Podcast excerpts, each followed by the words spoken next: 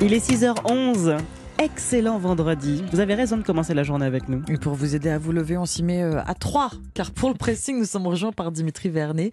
Quel article a attiré votre attention ce matin, Dimitri? Eh bien, alors que les journées du patrimoine ont lieu ce week-end avec pour thématique le patrimoine durable, j'ai sélectionné un article du Figaro complètement dans l'air du temps Mhm. qui nous explique comment, à l'heure de la sobriété énergétique, les lieux culturels cherchent à réduire leurs coûts. Car oui, Emmanuel Macron a demandé à tous les Français de réduire de 10% leur consommation d'énergie. Les lieux culturels sont aussi priés de s'y mettre, mais ce n'est pas toujours facile pour eux de faire rimer grande exposition aux visiteurs émerveillés avec la fin de l'abondance.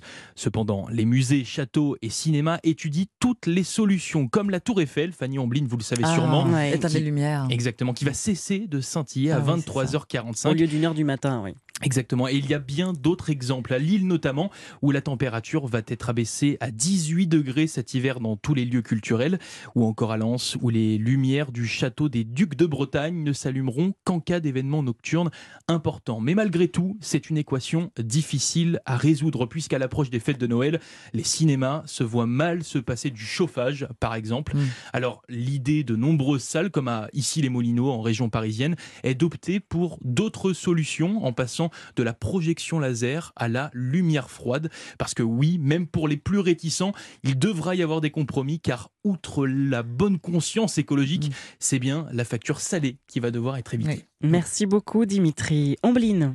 On plonge dans les coulisses de la guerre des Miss grâce à une double page dans le Parisien aujourd'hui en France. Oui, il s'agit bien du concours Miss France, mais le conflit ne concerne pas les jeunes filles qui défilent. Il faut se tourner vers le bureau de la direction. Sylvie Tellier, qui a tenu l'organisation du concours de beauté d'une main de fer pendant 17 ans, versus Alexia Laroche-Joubert, la productrice, la femme d'affaires. Deux personnalités décrites trivialement hein, comme deux femelles alpha, deux chefs feu, euh, rendant la cohabitation impossible. Tous attendaient de savoir qui allait lâcher en premier. Eh bien, on a appris au début du mois que euh, Sylvie Tellier va finalement tirer sa révérence après un dernier voyage en, Guadeloupe avant le prochain euh, concours aux côtés de sa remplaçante Cindy Fabre qu'elle n'a pas désigné. Ça dit tout hein, de l'ambiance. Mm. Cette guerre froide entre Sylvie Tellier et Alexia Laroche-Joubert a démarré quand la productrice est entrée par la petite porte il y a deux ans. Discrète en coulisses, elle a d'abord observé.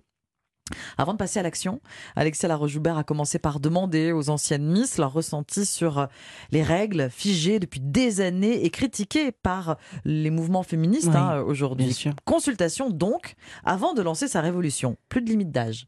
La possibilité d'ouvrir la compétition de Miss France aux personnes transgenres, aux femmes mariées également. Sylvie Tellier devait fulminer en silence il y a quelques mois en entendant ces, ces prochaines mesures car aucun clash frontal n'a eu lieu. On reste classe Mhm. à Miss France. Toujours. Alexia Laroche, toujours.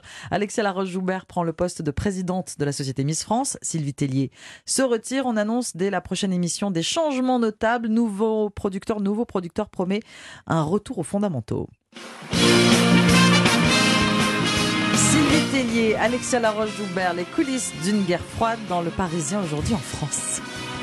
C'est tendu, hein Oui, mais c'est classe. C'est tendu, mais c'est poli. C'est tendu et c'est pailleté. c'est tendu, c'est écrit. Exactement. On termine ce tour de table avec vous, Fanny.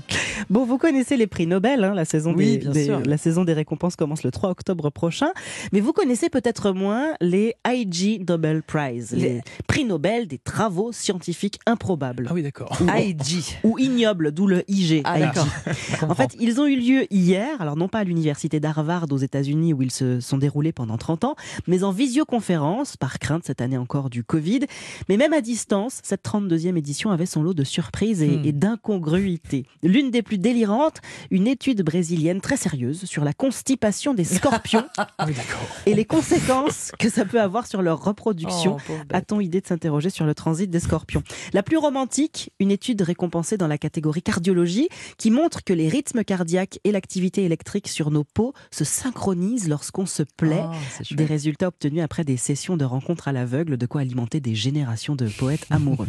Autre prix en histoire de l'art, un article passionnant sur la représentation sur des poteries mayas des lavements. Oui, Des lavements. Oui, oui. Ah, on va sur le transit alors. on aime beaucoup. En économie, on salue ce travail très sérieux d'une équipe italienne qui a trouvé la réponse à une équation qui nous torturait depuis des millénaires. Pourquoi les chanceux reçoivent plus souvent succès et honneur que les talentueux? Bah, Il était temps qu'on nous explique euh, cette injustice. Ils ont de la chance. Euh, bon, ben oui, mais c'est pas juste quand même. C'est QFD. C'est quand même pas juste. Bon, alors comme son, son jumeau politiquement correct, euh, l'IG a aussi un Nobel de la paix. Vous ne devinerez jamais ce qu'il récompense cette année. Qu'est-ce qu'on fait si on disait du mal? Oh oui, oh oui Par qui on commence? Mme Janssen, par exemple. Vous savez ce qu'on raconte? Il paraîtrait à ce qui paraît qu'elle ouvre sa porte à tous les représentants. Et ils viennent pas que pour représenter, croyez-moi. Hein les vampes, et si on disait du mal, voilà qui illustre assez bien le côté indispensable de cette IG Nobel de la paix 2022.